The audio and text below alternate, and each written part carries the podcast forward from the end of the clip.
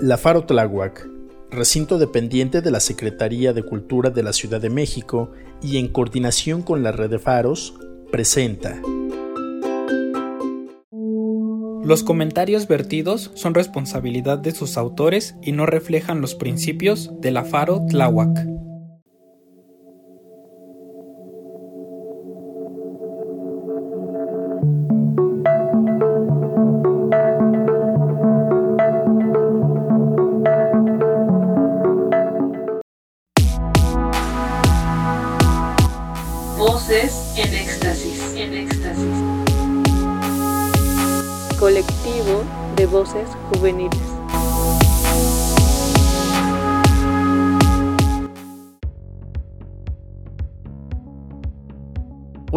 Tardes, buenos días, buenas noches o buena madrugada. A la hora que estés escuchando este podcast, les envío un gran saludo y bienvenida. Yo soy Ricardo y en esta ocasión me acompaña mi compañera Giselle, conocida como la señorita Spidey. Hola, muchas gracias por la presentación. Me da mucho gusto estar aquí con todos y todas ustedes. Esperamos que este podcast les guste, les entretenga y sobre todo les deje mucha información interesante. Así es, señorita Spidey. Ojalá este podcast formado por secciones con temas variados les guste y lo compartan en sus redes sociales porque la neta está muy bueno. ¿O no, señorita Spidey? Sí, Ricardo, y está hecho con mucho amor por nuestros compañeros, con la intención de traer temas para todos y todas, hasta consejos de sexualidad, así que no te lo puedes perder. Ok, pues ya es momento de comenzar con este podcast, el cual se titula Divergente. Y para iniciar, señorita Spidey, presentamos la primera sección, que es un tanto informativa, realizada por nuestro compañero Jonathan sobre este acontecimiento tan terrible que se suscitó el pasado 3 de mayo en la línea 12 del metro de la Ciudad de México. Muy bien, pues vamos a escucharlo.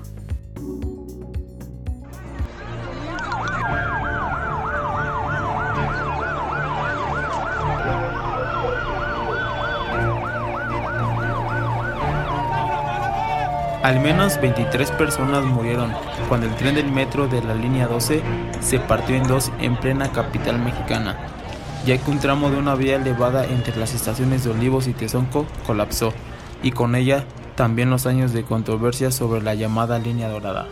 Con más de 23 kilómetros y 20 estaciones, esta línea de metro estaba destinada a convertirse en una de las obras más destacadas de la Ciudad de México. De hecho, ha sido una de las construcciones más caras del país de las últimas décadas. Pero desde que fue inaugurada en octubre de 2012, le acompañan un historial de negligencias, supuesta corrupción, accidentes y evidencias de problemas estructurales. ¿Qué tal? Mi nombre es Aldo Yedra y en este podcast te contaré más acerca de la controvertida historia de la línea 12 del metro de la Ciudad de México. Comenzamos.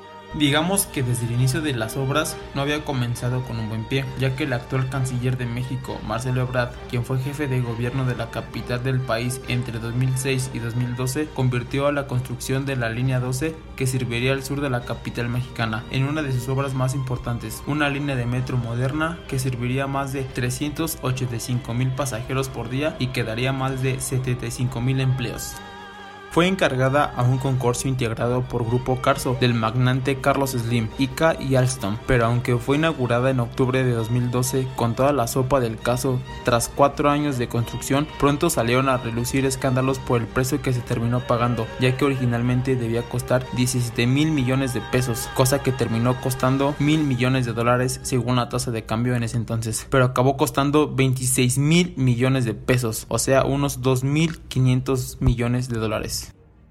Sin embargo, este exceso de precio fue solo el inicio, porque a menos de un año y medio de haberse inaugurado, en marzo de 2014 la autoridad del metro anunció el cierre de 12 de las 20 estaciones de la línea para corregir fallos de fabricación. El revuelo que causó la noticia del cierre y los naturales contratiempos para los usuarios proporcionaron varias auditorías desde el gobierno local, el Senado y otros organismos de control. Según cita el informe de la Comisión Especial de la Cámara de Diputados de México, el operador del metro de Bruselas en Bélgica, que estuvo a cargo de la revisión de la obra, hizo recomendaciones para evitar un riesgo potencial de descarrilamiento por fallas estructurales que se encontraron durante la inspección. En otro informe de la Contraloría General del Distrito Federal dijo que encontró rieles con excesivo desgaste, fisuras en durmientes y vibraciones, entre otros desperfectos. La solución tras esta inspección fue ralentizar el trayecto del tren y reparar algunas unidades, lo que implicó más demoras y menos servicios disponibles para los usuarios. Solo dos años después de este cierre en 2014, el entonces director del sistema de transporte colectivo Jorge Gaviño reconoció que la línea había nacido con problemas endémicos, por lo que era necesario hacerse un mantenimiento constante de las vías. Existían en la línea 12 una serie de fallas en la planeación, diseño y construcción que provocaba un esfuerzo en las vías y su deterioro prematuro. Por ejemplo, una de las auditorías realizadas a la ya polémica obra fue la que le hizo la Auditoría Superior de la Federación. Encontró que durante la construcción de la obra no se verificaron algunas mediciones topográficas con el proyecto, lo que generó algunas desviaciones en ciertos tramos. Así que el cierre de 2014 le siguió en millonarias obras de mantenimiento. Recientemente, la actual jefa de gobierno de la Ciudad de México, Claudia Sheinbaum, había informado que a este tramo del sistema de transporte colectivo del metro se le ha invertido 700 millones de pesos desde 2014 para contener y corregir las fallas permanentes. Pero la misma auditoría también encontró que la obra entregó menos de lo pactado. Por ejemplo, un número menor de escaleras eléctricas y ascensores de lo que estaba previsto. Pero no solo las autoridades de control alertaron sobre los peligros de la línea 12. Tras el terremoto de 2017, vecinos de la estación Olivos, donde se produjo el accidente, enviaron a medios locales videos que mostraban grietas y algunas partes de los muros de la base del metro cayéndose. A esto le siguió otro cierre de estaciones de la línea 12 y más de las costosas reparaciones. Esta fue la antesala de una tragedia anunciada para la que ahora hay muertes de unas 23 personas. La Secretaría de Gobierno ahora abre una investigación. Si llegases hasta acá quiero darte las gracias por escucharme y nos vemos la próxima. Pues sin duda es una tragedia, la cual no debe quedar impune, donde muchas personas murieron y otras más resultaron heridas. Acontecimiento que quedará en la memoria colectiva de la cual hay que seguir exigiendo a las autoridades un transporte digno, seguro y de calidad, porque todas las vidas valen. Toda la razón, señorita Spidey, un tema relevante del cual seguramente seguirá saliendo información y del que claramente no debemos olvidar. Pero ¿qué te parece, señorita Spidey, que pasemos a la siguiente sección? Claro, en este caso, siguiendo el hilo informativo y de interés común, presentamos una sección realizada por la compañera Aline sobre los feminicidios.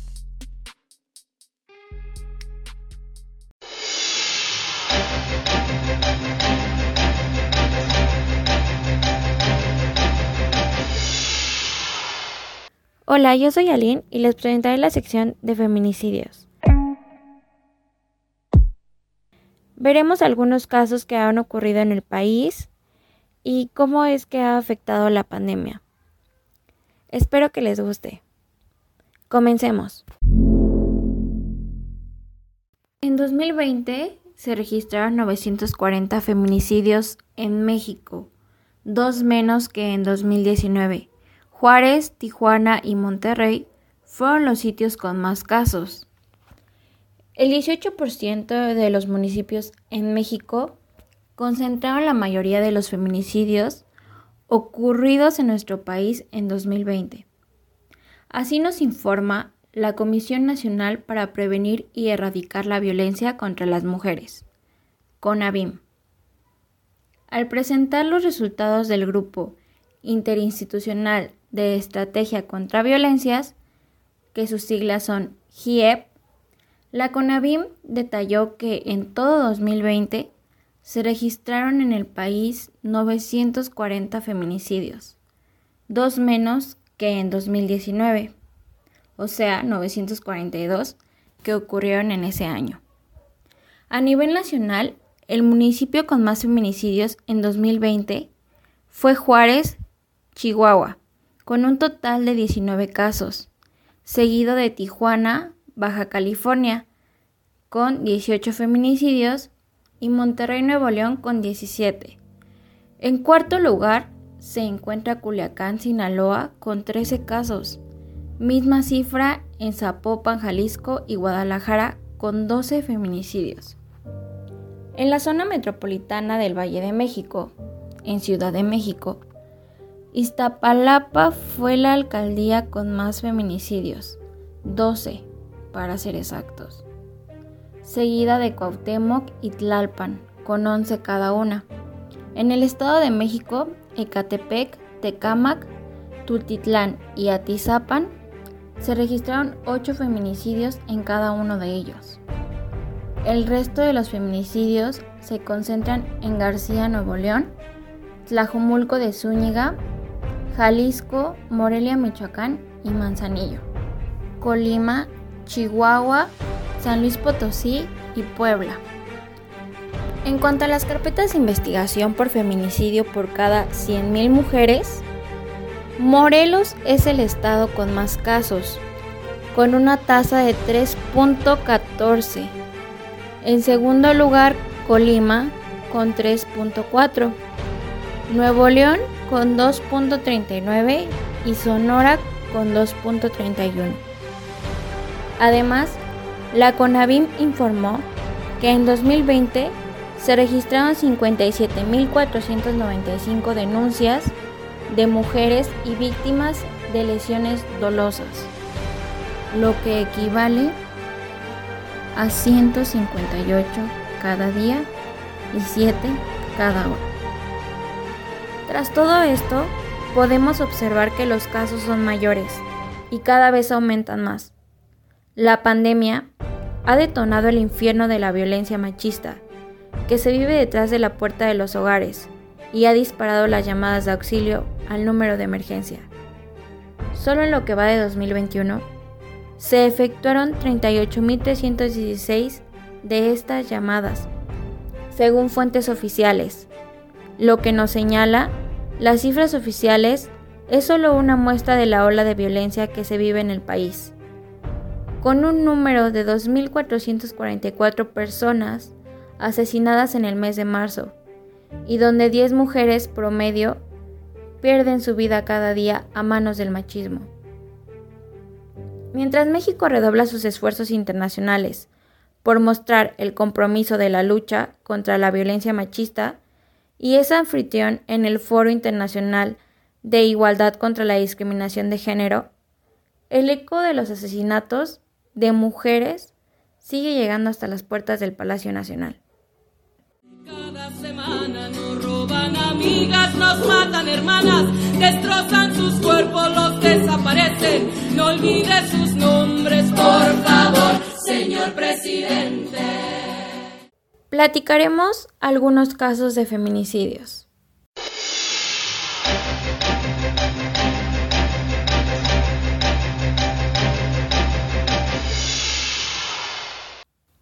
El primero y el más reciente es el de Victoria Salazar, que fue asesinada a manos de la policía. Victoria Salazar, de 36 años, había llegado a Tulum de El Salvador en 2018 con una visa humanitaria del gobierno para residir y trabajar en México. El pasado domingo fue detenida por cuatro policías municipales y sometida en el suelo. La brutal acción de los agentes provocó la muerte de la mujer que falleció de camino a la, comisaría con el cuello fracturado. El presidente López Obrador reconoció que la mujer fue brutalmente tratada y asesinada, y se comprometió a castigar a los culpables con todo el peso de la ley. Es un hecho que nos llena de pena, de dolor y de vergüenza, expresó el mandatario. Esta semana, y tras las acaloradas protestas por su muerte.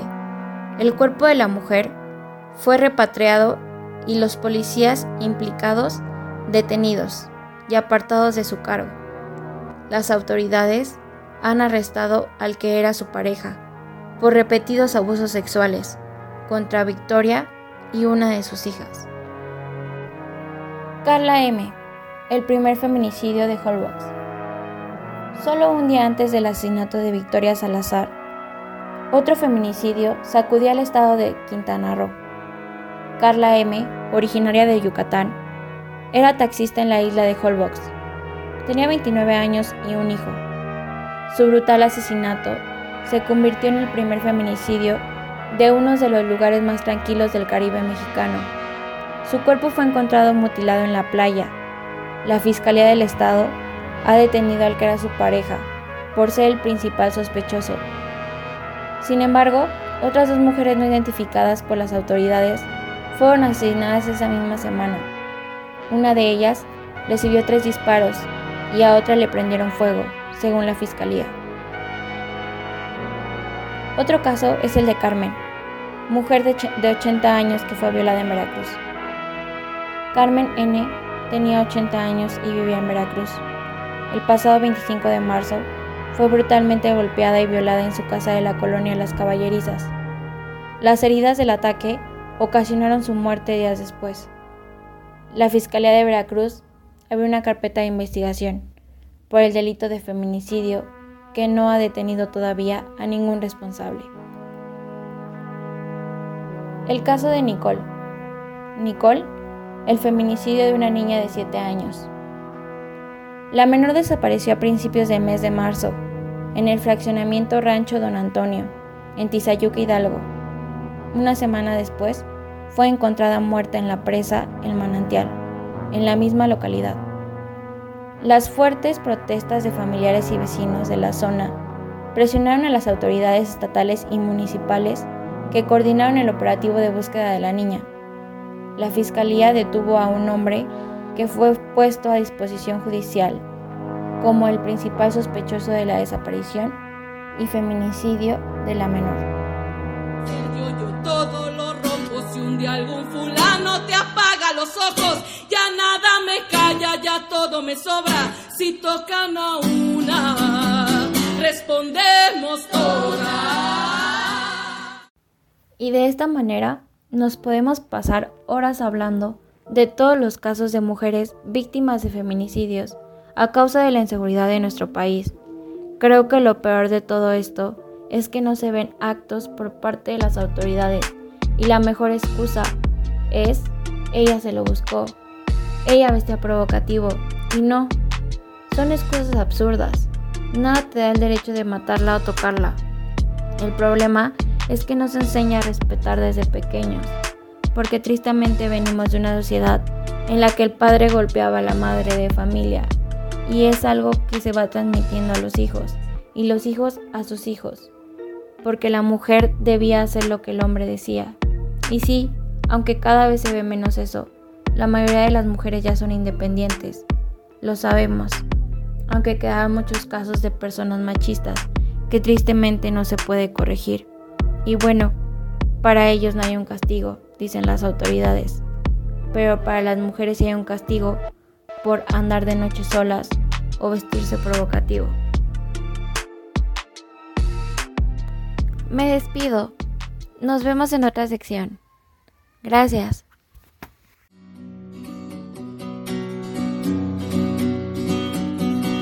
Que tiemblen estado los cielos, las calles, que tiemblen los jueces y los judiciales. Hoy a las mujeres nos quitan la calma, nos sembraron miedo, nos crecieron alas. Un tema bastante fuerte, el cual no debemos invisibilizar y seguir pasando por alto. A todos nos compete cambiar nuestra forma de pensar y continuar pidiendo justicia a las autoridades por estas atrocidades en contra de las mujeres. Muy de acuerdo, señorita Spidey, estos sucesos deberían dejar de existir y como dices, cambiar este pensamiento machista en el que aún la sociedad sigue viviendo. Pero bueno, agradecemos el tema de Aline y es momento de pasar a otra sección. En este caso, vamos pasando a otros temas, señorita Spidey. Así es, Ricardo. ¿Pero qué crees? Ya es momento de pasar a la sección de deportes. Esta sección que realizaste sobre algunos deportistas destacados en las Olimpiadas, ¿verdad? Efectivamente, pues ahora que ya están cerca las Olimpiadas de Tokio 2021, yo les preparé esta pequeña sección.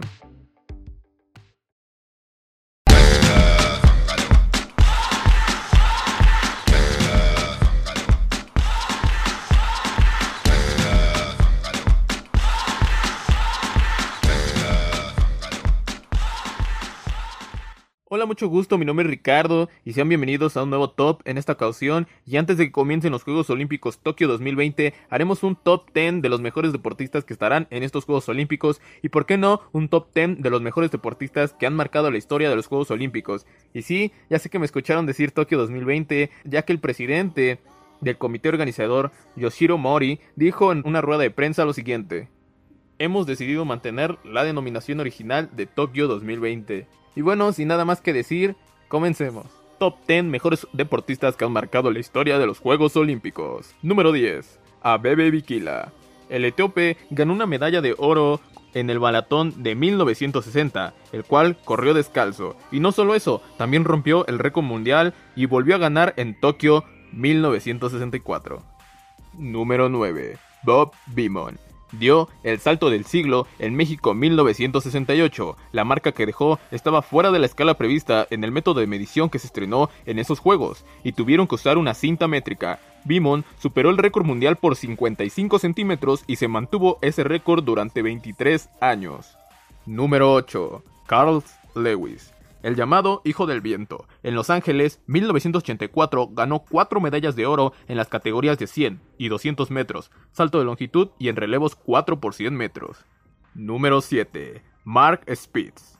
Fue el primer atleta en ganar 7 medallas de oro en una misma justa olímpica, y lo hizo en Múnich 1972. En cada una de las competencias, el nadador obtuvo el récord mundial. Después de haber ganado, se convirtió en una leyenda al retirarse de las competencias profesionales con tan solo 22 años. Número 6. Sergei Bubka. El pertiguista ucraniano fue considerado uno de los más extraordinarios atletas del siglo XX y el mejor de la historia en su disciplina, el salto de pértiga. El pertiguista consiguió 6 oros en los campeonatos del mundo y batió en más de 30 ocasiones el récord del mundo. Número 5. Nadia Comaneci. La niña de oro completó su rutina obligatoria de barras paralelas asimétricas y fue evaluada con un 10 perfecto en el año de 1976, durante las Olimpiadas de Montreal. Fue la primera rutina perfecta para una gimnasta en toda la historia de los Juegos Olímpicos. La gimnasta hizo otras seis rutinas que le dieron la más alta calificación. Con el tiempo, la gran gimnasta se transformó en un símbolo de la perfección estética. Número 4. Dream Team. Es simplemente el mejor equipo de básquetbol de todos los tiempos, y se juntó para el Barcelona 1992. En él estaban 10 de los 50 mejores jugadores de la historia de la NBA entre ellos Larry Bird, Irving Magic Johnson, Stockton, Charles Barkley, Scottie Pippen, Patrick Ewing, Robinson, Malone, Mullin, Dressler y uno de los mejores basquetbolistas de todos los tiempos, Michael Jordan. Fueron el equipo más espectacular de la historia del deporte de las canastas Estados Unidos ganó los 8 partidos que disputó por un promedio de 44 puntos de ventaja ante rivales que solo aspiraron a llevarse una foto del recuerdo. Número 3. Usain Bolt. Se trata del hombre más rápido de la historia y el poseedor de la que fue la actuación más impresionante de un velocista en la historia. Logró el oro en Beijing 2008 y lo hizo con un récord mundial y una facilidad abrumadora, abriendo los brazos en una prueba donde en un instante pudo haber sido la diferencia. En este entonces logró el récord mundial con 9 segundos y 69 centésimas. Número 2. Larissa Latinina. Es hasta el momento la deportista individual más importante de la historia de los Juegos. En sus tres presencias acumuló 18 medallas olímpicas, más que ninguna otra persona después de Phelps. Encabeza la lista de ganadores de oros con nueve de esos metales junto a Carl Lewis, Pavon Nurmi y Mark Spitz. Es sin duda la mujer más premiada en la historia olímpica. Larissa Latinina compitió representando a la Unión Soviética y la transformó en una potencia en gimnasia. Melbourne 56, Roma 60 y Tokio 64 fueron las competencias que la vieron brillar. Número 1. Michael Phelps, el tiburón de Baltimore, es uno de los más ganadores de la historia y en los Olímpicos de Beijing hizo lo que nadie había logrado jamás, ganar 8 medallas de oro e imponer 7 nuevos récords mundiales y un récord olímpico con sus victorias. Michael Phelps nació en 1985, es un nadador de competición estadounidense retirado y el deportista olímpico más condecorado de todos los tiempos, con un total de 28 medallas, Phelps también posee los récords de medallas olímpicas con 23 medallas de oro, más 13 medallas de oro en eventos individuales y otras 15 medallas olímpicas en eventos masculinos.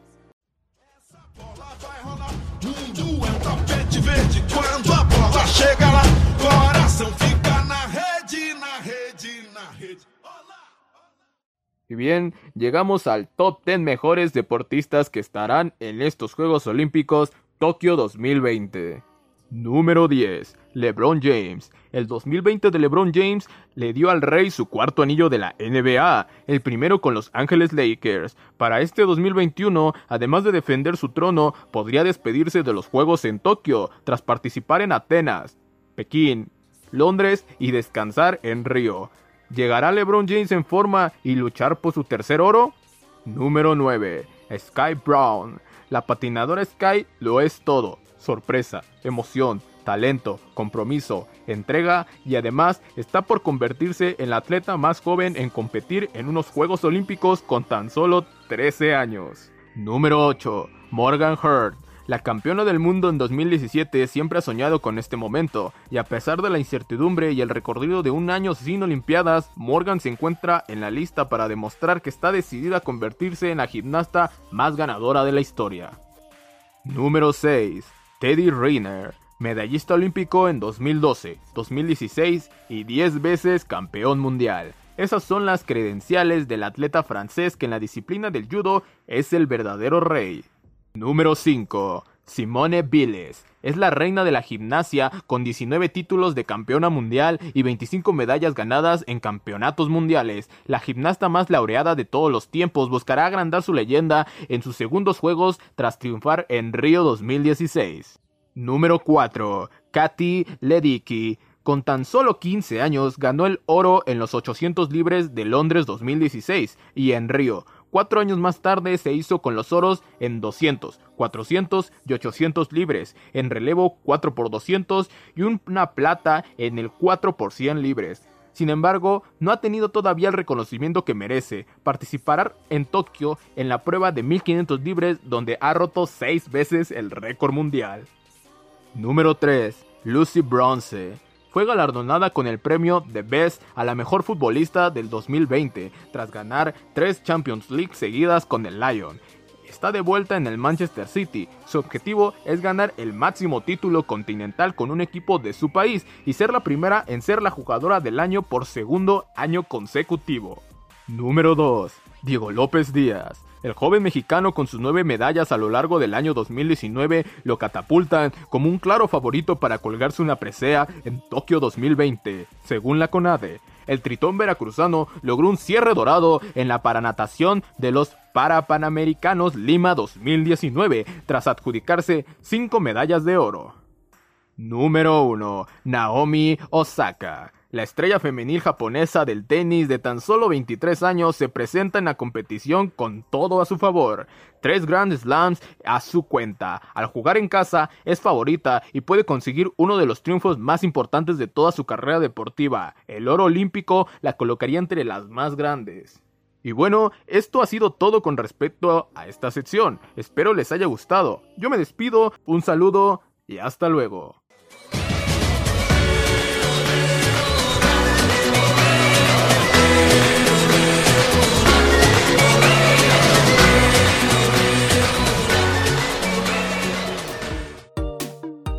¡Wow! Pues bastante bien, ¿eh? Ahora esperemos ver las próximas Olimpiadas 2020 en 2021. Bueno, pues para ir haciendo un tipo intermedio, tenemos una sección de ¿Sabías que? La cual fue realizada por nuestra compañera Ayana. Vamos a escuchar qué nos dice.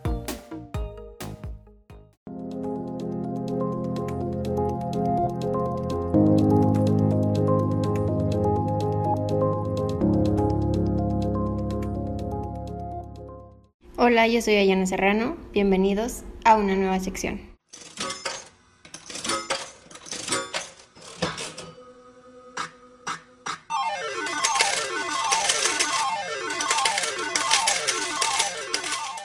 Hoy vamos a hablar sobre las criptomonedas, un tema que ahorita es un top.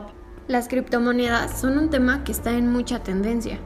Mucha gente tiene mucha curiosidad sobre cómo poder invertir en criptomonedas, si son buenas o si es un fraude. Así que aquí te explicaré un poco sobre lo que son. La criptomoneda, también llamada moneda virtual o criptodivisa, es dinero digital. Eso significa que no hay monedas ni billetes físicos, todo es en línea. Las criptomonedas más conocidas son el Bitcoin y el Ether, pero se continúan creando nuevas criptomonedas. La gente podría usar criptomonedas para hacer pagos rápidos y para evitar los cargos de transacción. El concepto o idea de criptomoneda fue descrita por primera vez por Wei Dai en 1998, donde propuso la idea de crear un nuevo tipo de dinero descentralizado que usará la criptografía como medio de control, mientras que la primera criptomoneda que se creó fue Bitcoin, creada en 2009 por el desarrollador de seudónimo Satoshi Nakamoto, el cual usa el conjunto de funciones criptográficas exactamente el SHA 256 como su esquema POW, que es la prueba de trabajo. Desde el 2011, el interés ha aumentado rápidamente, en especial durante el ascenso vertiginoso de Bitcoin en abril del 2013. Una criptodivisa es un sistema que cumple las siguientes seis condiciones. El primero es que el sistema no necesita una autoridad central. Así, su estado es mantenido a través de un consenso distribuido. El segundo punto es que el sistema mantiene todas las unidades y sus propietarios. Como tercer punto está que el sistema define si se puede crear nuevas unidades. En este caso, el sistema debe definir las circunstancias de su origen y así como determinar el propietario de las nuevas unidades. El punto 4 es que solo se puede asegurar la propiedad de una unidad a un usuario de manera criptográfica. Esto significa que es único, como punto 5 es que el sistema permite las transacciones de unidades en las cuales se cambia el propietario de dichas unidades. Una transacción solo puede ser efectuada si se puede probar el actual propietario de estas unidades.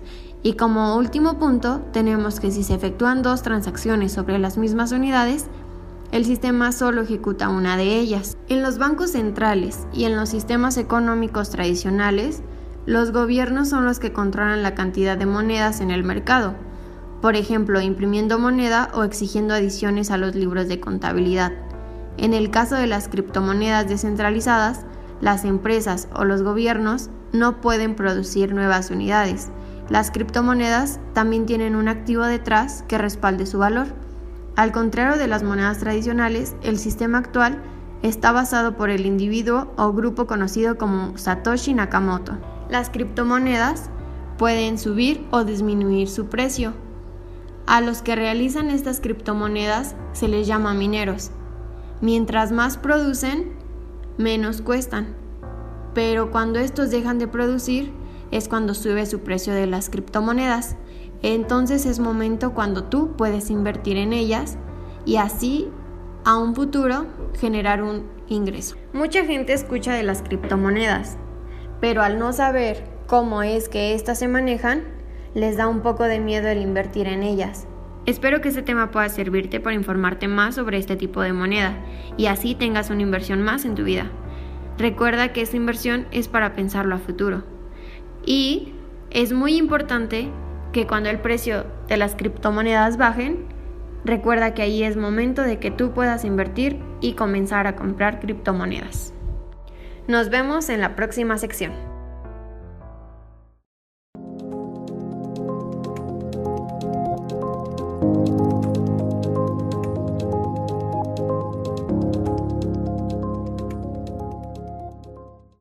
Ándale pues, yo no sabía nada acerca de las criptomonedas, es un tema bastante interesante sin duda. Es tiempo de cambiar un poco, así que aprovechando que actualmente hemos pasado a semáforo amarillo en la Ciudad de México y después de una larga cuarentena, para que se distraigan un rato, nuestro compañero David trae para ustedes unas recomendaciones para salir con responsabilidad. Hey, muy buenas a todos, aquí su amigo y vecino Dabs, hablando en esta ocasión de lugares para visitar en la CDMX. En esta ocasión hablaremos de lugares que posiblemente te hacen falta visitar, lugares para perderte un poco de la rutina y conocer un poco más de esta bella ciudad. Iniciamos con el Parque Bicentenario. Este parque tiene unos 10 años ya de existencia en la ciudad y sin embargo aún mucha gente que no lo conoce, a pesar de ser uno de los mejores parques que existen no solo en el país, sino en el mundo, de ser uno de los espacios más contaminados de la ciudad en el 2007 esta zona comenzó un proceso de transformación ecológico, el cual finalizó en el 2010, recibiendo el nombre de Parque Bicentenario, en conmemoración del Bicentenario de la Independencia de México, que se le celebró en ese año.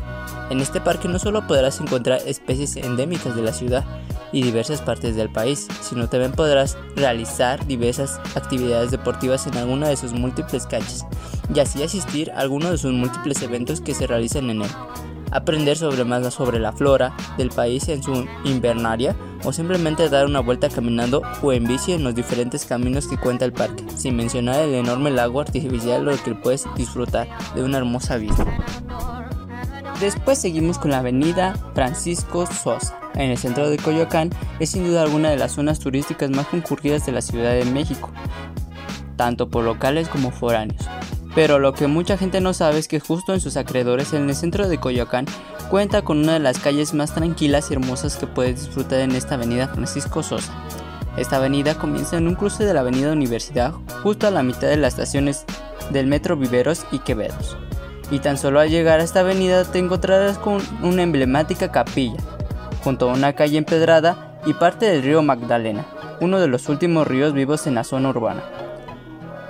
Aparte de este punto puedes disfrutar una agradable caminata por esta avenida pasando por diferentes puntos de interés como Museo de la Acuarela, Jardín Cultural, La Mano, el Instituto Italiano de Cultura terminando en el Jardín Centenario, el parque más conocido de Coyoacán, además de poder disfrutar de diferentes construcciones típicas de la zona en la calle cubierta de un enorme árboles dándole un toque único y agradable.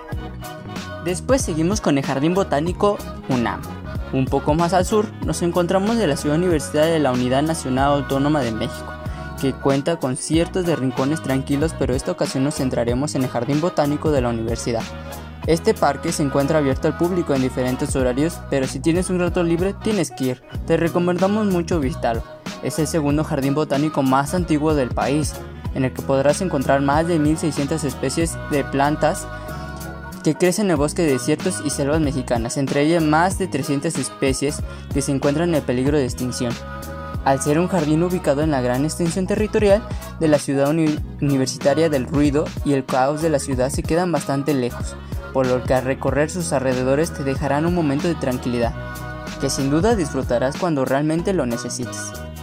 Un dato, si quieres dejar un granito de arena al increíble trabajo que se realiza en este jardín botánico, puedes participar en el programa de adopción de una planta en peligro de extinción. No olvides pasarte en la tienda Tigrería, donde te dará más información sobre esto. Pista de canotaje. Xochimilco es famoso por sus grandes canales y trajineras, pero también cuenta con un sinfín de rincones donde puedes pasar un rato agradable. Uno de estos rincones es la pista de canotaje Virgil Uribe, construida en los Juegos Olímpicos de 1968.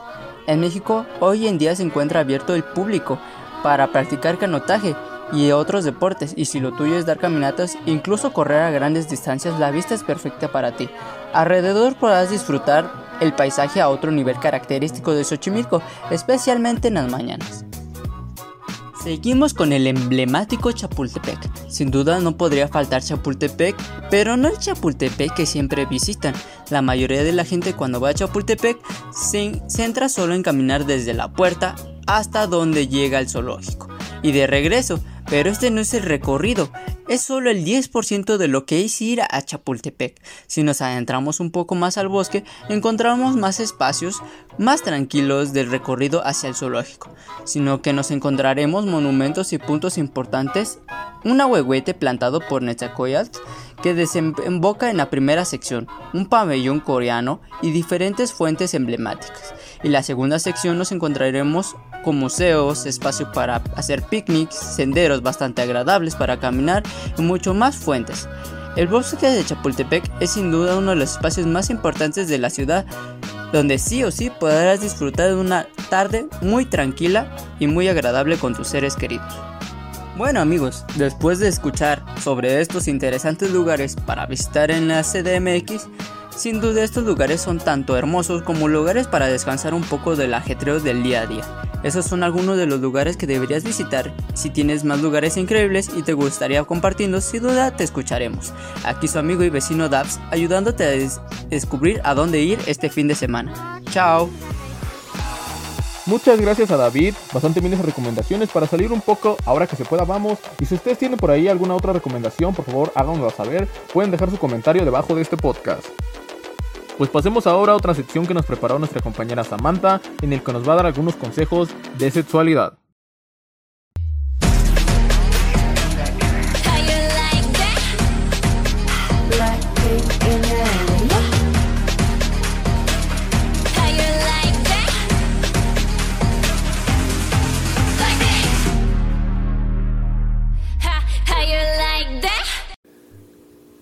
Samantha y me encanta tenerlos de vuelta en este podcast.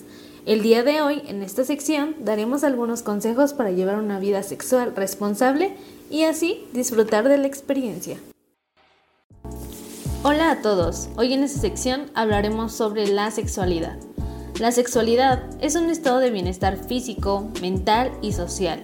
Requiere un enfoque positivo y sobre todo respetuoso, así como la posibilidad de tener experiencias placenteras y seguras.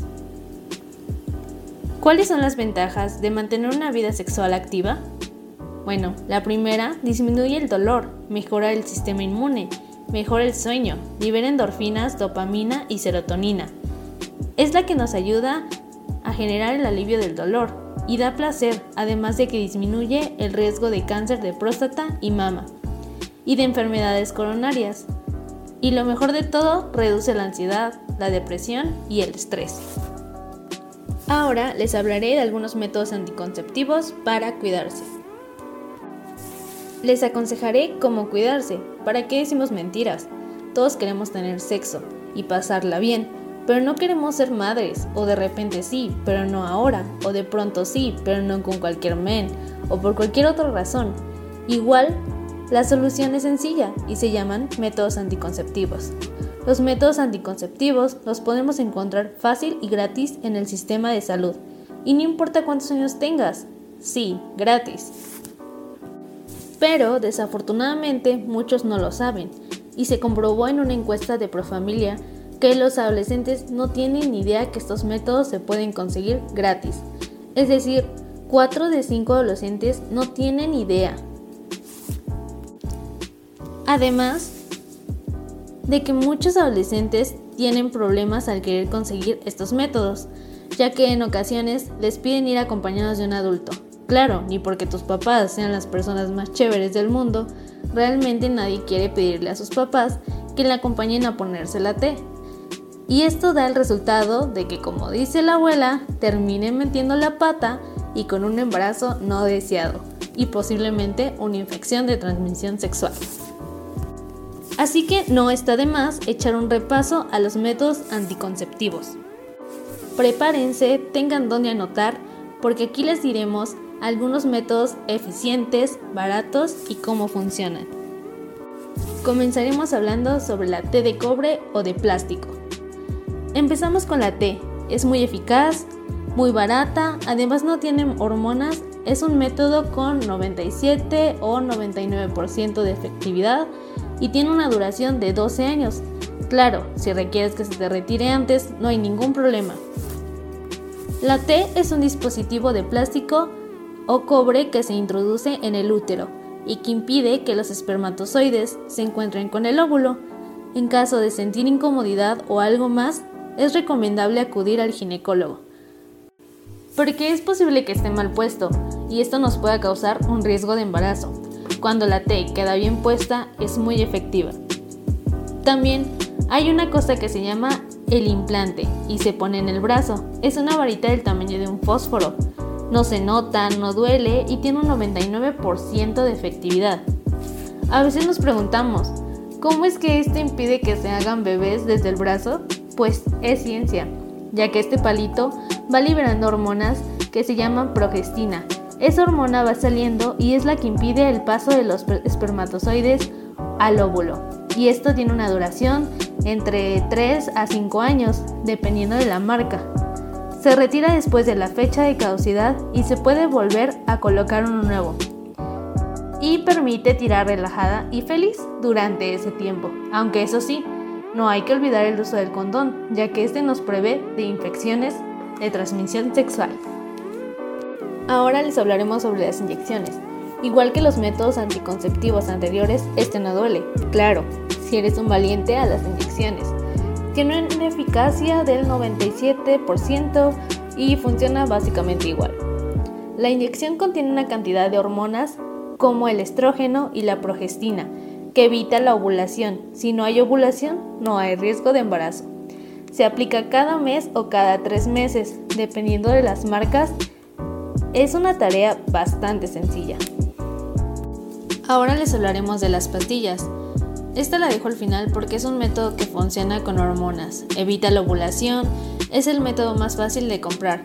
Eso sí, antes de tomarlas hay que tener en cuenta de que se requieren dos cosas. La primera, hay que tener disciplina de tomarlas todos los días y a uno no se le deben olvidar nunca.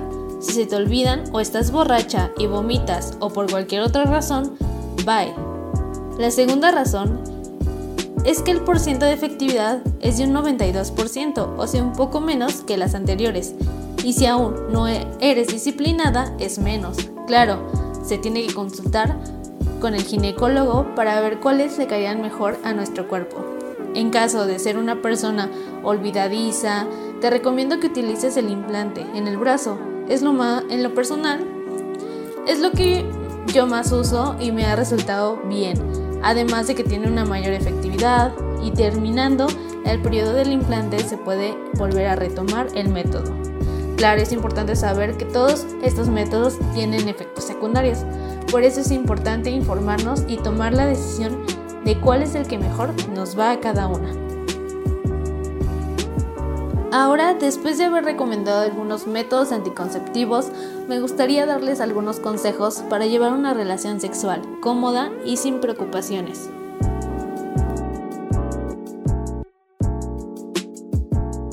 En primer punto, es bueno relajarse y tomarse un baño antes de la actividad.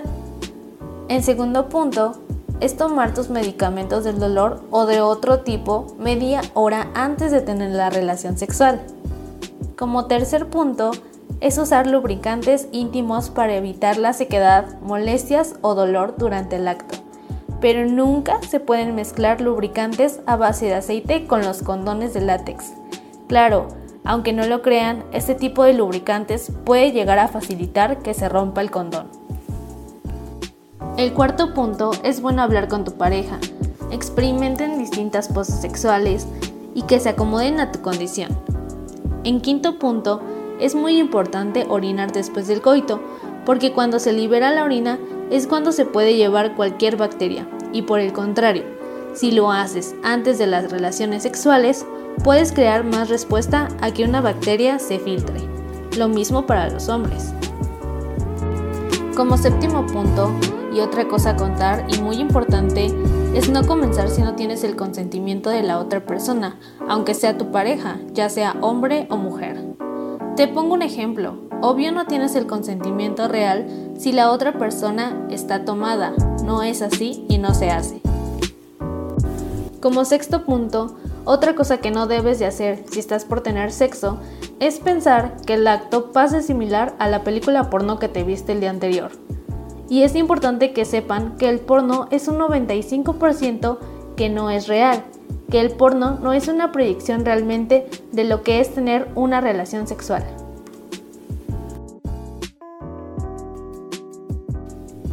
Otra cosa que deben de tener en cuenta con mucho cuidado a la hora de tener sexo es que, por ejemplo, si están probando algo un poco más salvaje y se están infringiendo algún tipo de, dolor como palmaditas o lo que sea, no te pases, ¿eh?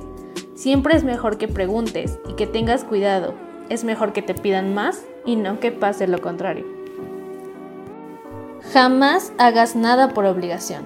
Es muy diferente hacer cosas por amor que aunque no sea nada formal y las dos personas estén de acuerdo, sea mutuo el interés. Nunca hagas nada que no quieras y menos si es porque te están obligando o chantajeando. Si tomas, abstente de tener relaciones, porque como ya comentamos en un punto anterior, una persona que está tomada no puede tomar una decisión bien. Entonces, si has bebido demasiado, abstente. No queremos que te arrepientas de una mala decisión después. Y otra cosa muy importante, hay que sentirse a gusto con uno mismo. Entendemos que de repente podemos tener algunas inseguridades, tanto hombres como mujeres, pero tranquilos, que en el momento esto queda a un lado y pues hay que quererse, aceptarse y cuidarse. Y bueno, eso ha sido todo por hoy. Entiendo que pudieron faltar algunas cosas, pero eso lo dejaremos para otra ocasión. Espero y se hayan informado. Si no sabían y si sabían, siempre es bueno recordarlo una vez más. Gracias por acompañarme en esta sección. Vaya, pues de verdad estuvo interesante la sección. Creo que son muy buenos los consejos que nos dio Samantha, tanto para hombres como para mujeres. Muchas gracias. Me gustó esta sección, sin embargo es hora de presentar la sección de la señorita Spidey, una sección de recomendaciones para entretenernos un rato viendo Netflix, Amazon o Disney Plus.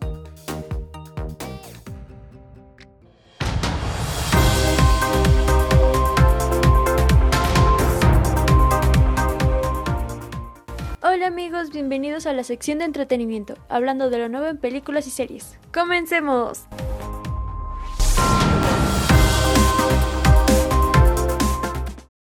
La plataforma de Netflix trae consigo novedades espectaculares de películas y series que no te puedes perder en este mes de mayo. Todos conocemos a esta icónica cantante, no cabe duda, ya que nuestras queridas madres ponían sus pegajosas y asombrosas canciones a la hora de hacer deberes del hogar.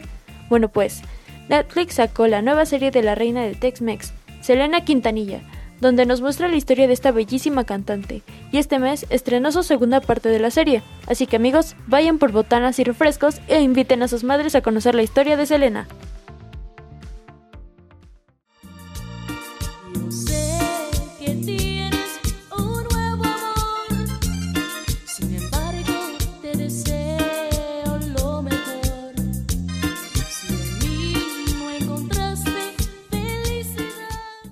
El día 12 de mayo llega la nueva película del director Alexander Aja, Oxígeno. Esta tensa y claustrofóbica película en el que una mujer amnésica despierta en el interior de una cápsula criogénica. Mientras el oxígeno se agota, la inesperada prisionera intenta recuperar la memoria y encontrar la salida.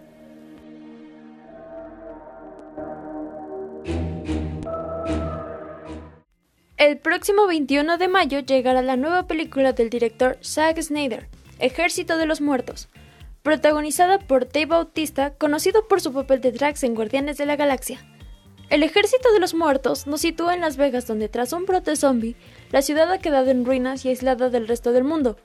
Scott Ward es un lugareño de Las Vegas desplazado, antiguo héroe de la guerra zombie, que se dedica a hacer hamburguesas en las afueras de la ciudad a la que ahora llama hogar, y que en un día es abordado por el jefe del casino Blind Tanaka, con la propuesta definitiva irrumpir en la zona de cuarentena infestada de zombies para recuperar 200 millones de dólares que se encuentran en una cámara acorazada, y hacerlo antes de que la ciudad sea bombardeada por el gobierno en 32 horas. La película suena bastante interesante, sin duda la veré el día en que se estrene. Es curioso que un grupo de zombies se organice para atacar. Eso es nuevo. En esta misma fecha llega la quinta temporada de nuestro querido Lucifer, con un total de 10 episodios. Por lo que se sabe es que solo llegará la primera parte de esta temporada, dándonos a entender que próximamente tendremos más de este magnífico personaje y su familia. A pesar de que es un poco larga la serie, es bastante buena. Sinceramente, cada temporada se pone cada vez mejor, lo que provoca que no le puedas quitar el ojo. Muy recomendada, amigos míos.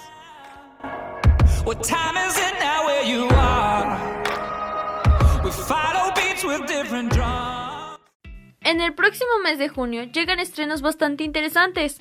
El 4 de junio, de los productores ejecutivos Susan Downey y Robert Downey Jr., llega con los estrenos de Netflix en junio de 2021 un cuento de hadas basado en las historietas homónimas de DC Comics. En un mundo postapocalíptico devastado, la nueva serie original de la plataforma sigue las aventuras de un niño muy especial, mitad humano, mitad ciervo y un vagabundo solitario. Conoce la nueva serie Sweet Tooth.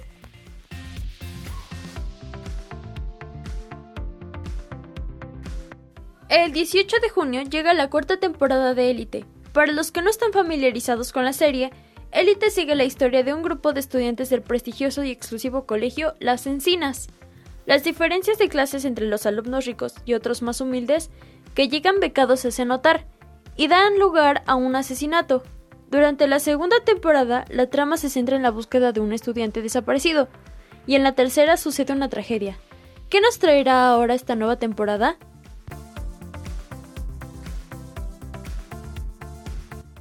Disfrute esta misma fecha la nueva película protagonizada por Kevin Hart, Fatherhood, un hombre atravesado por el dolor tras la repentina muerte de su esposa un día después de dar a luz a su hija se convierte en padre soltero.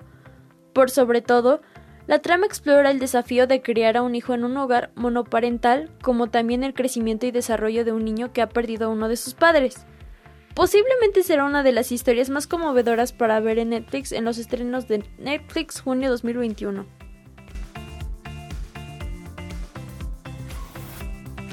No cabe duda que Disney está lleno de sorpresas. El nuevo contenido para este mes de mayo es excepcional. Aprovechando el día de Star Wars, Disney lanzó la nueva serie de esta franquicia, Star Wars La remesa mala. La nueva ficción de Disney Plus seguirá a estos soldados justo después de los eventos de la séptima temporada de Star Wars, The Clone Wars. No son tiempos fáciles.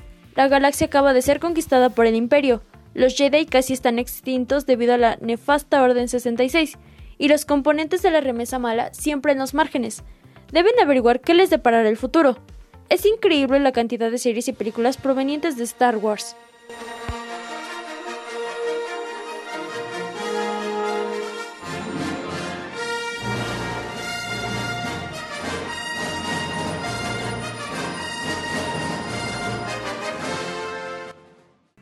Todos conocemos a esta villana de Disney, una mujer con sentido de la moda, pero con una gran obsesión por las pieles de animales.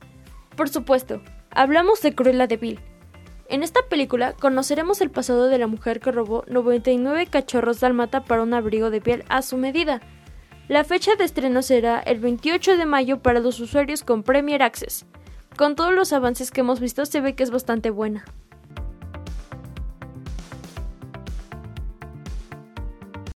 Este año Disney viene con todo con las series de Marvel. Después de WandaVision y Falcon and the Winter Soldier, llega uno de los villanos favoritos de los fanáticos de Marvel, Loki.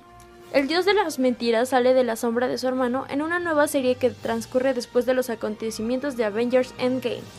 El primer capítulo de esta serie llegará el 9 de junio.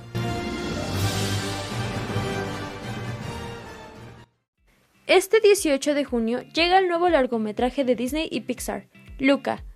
Trata sobre el paso de la niñez a la adultez de unos dos niños, Luca y Alberto. Ambos son criaturas marinas de un mundo que se encuentra justo por debajo de la superficie del agua.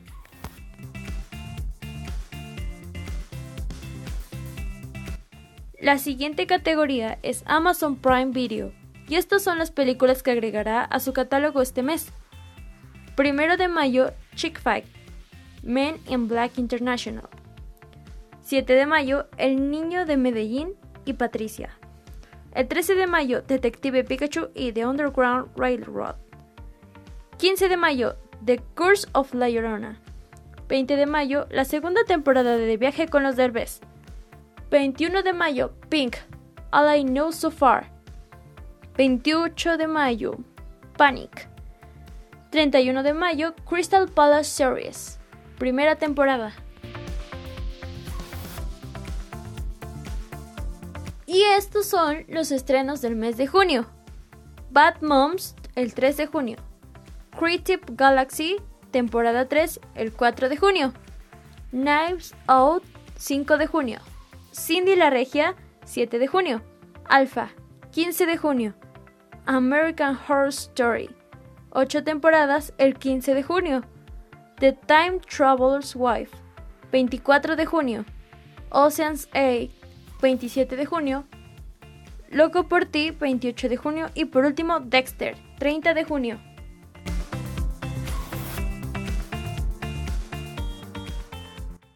Eso fue todo en las novedades del entretenimiento.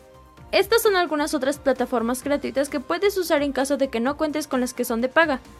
Rakuten 2B, iQuigi, Plex y Vimeo. Nos vamos con otra sección.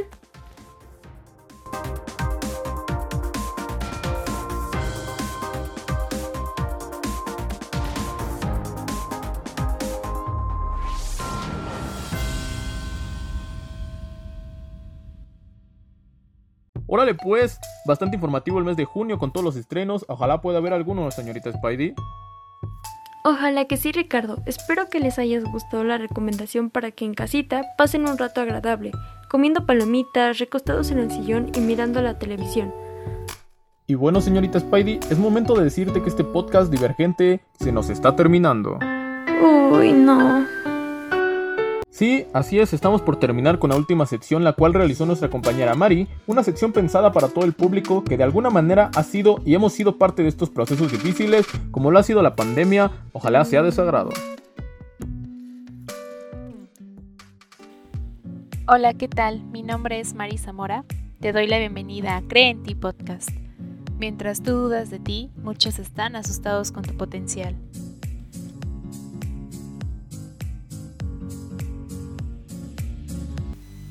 Iniciemos presentes y conscientes. ¿Alguna vez has sentido que te cuesta trabajo ver la luz detrás de los problemas? ¿Has sentido que la ansiedad, la depresión o el cansancio no te deja en paz? Hay momentos que se pueden sentir como un túnel negro. Cuando estás ahí, parece que no hay salida y sientes que el aire se acaba. Es un espacio de confusión y de cansancio que parece tragarse tu emoción. Por la vida puede ser que te haya pasado a ti o a alguien cercano. Comprender estas etapas de la vida es un acto tanto de empatía como de amor propio. Es entender que nadie lleva esa oscuridad en su esencia. Nadie. Hay situaciones límite que nos desbalancean, desequilibrios en nuestra salud o heridas que aún no sanamos. Eso es lo que causa el dolor no eres tú. No significa que no volverás a sentir felicidad. Tampoco significa que dejaste de vivir. Las etapas se atraviesan, los caminos que recorres y el amor guía para sanar. Todo va a estar bien, aunque en el momento no lo parezca, el túnel puede parecer muy profundo, pero basta con encender un cerillo muy pequeño para empezar a romper esa oscuridad. Una ligera esperanza que te recuerda que siempre sale a la luz. ¿Y de dónde saco una llama si ni siquiera siento mis manos en esta cueva negra y desconocida? A veces sentimos más preguntas que respuestas y eso nos hace sentir más miedo y ansiedad. El problema puede parecer muy grande. Puedes sentir que el dolor es tan agudo que te nubla la vista y puedes sentir demasiado cansancio, como si tuvieras un sueño infinito o si llevaras pesas atadas en los pies. Pero sabes, para empezar, no tienes que moverte hacia ningún lado, no tienes que escalar en la superficie, ni tienes que encontrar la puerta exacta que va a sacarte de ahí. Solo tienes que recordar cuando decides mirar la llama que llevas dentro en el pecho. Recuerdas que tu esencia es de luz, esa flama siempre está ahí. Recuerda que tu mente y tu cuerpo se regeneran. Tienes una capacidad enorme para sanar esa luz.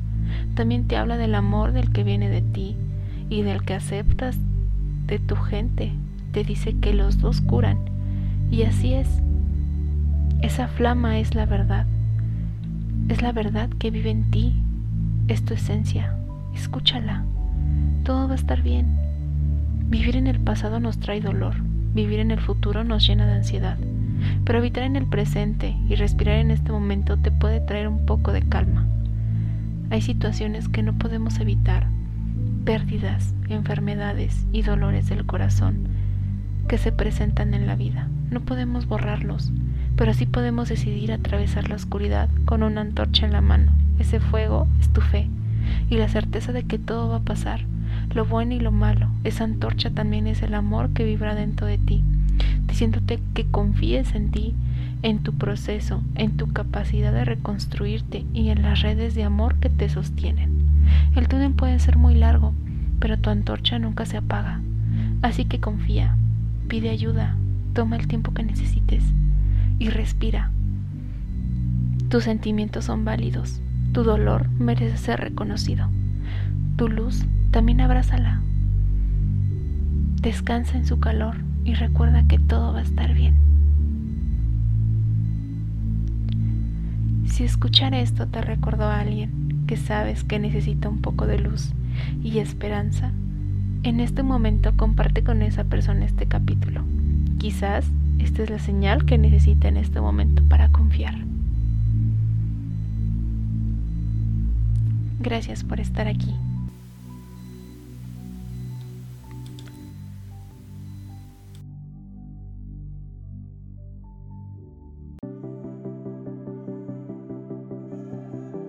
Me agradó mucho esta última sección de cierre. Porque sí, ya llegó el momento de despedirnos de este podcast divergente. Así es, llegamos al final, ahora sí. Sin embargo, esperamos que estas secciones les hayan gustado. Pueden darnos sus comentarios, compartir y dar al like. Por nuestra parte ha sido todo. Agradezco la compañía de la señorita Spidey. Muchas gracias. Muchas gracias también a ti, Ricardo. Gracias a todos los que se dieron tiempo de escucharnos y esperemos estar en otro podcast más. Es verdad. Mientras tanto, les enviamos nuestras buenas vibras ahí donde estén. Cuídense mucho y nos vemos en el siguiente podcast. Hasta pronto. Yo también me despido. Gracias a cada uno que nos escuchó desde su celular o compu. Les mando un gran abrazo. Adiós.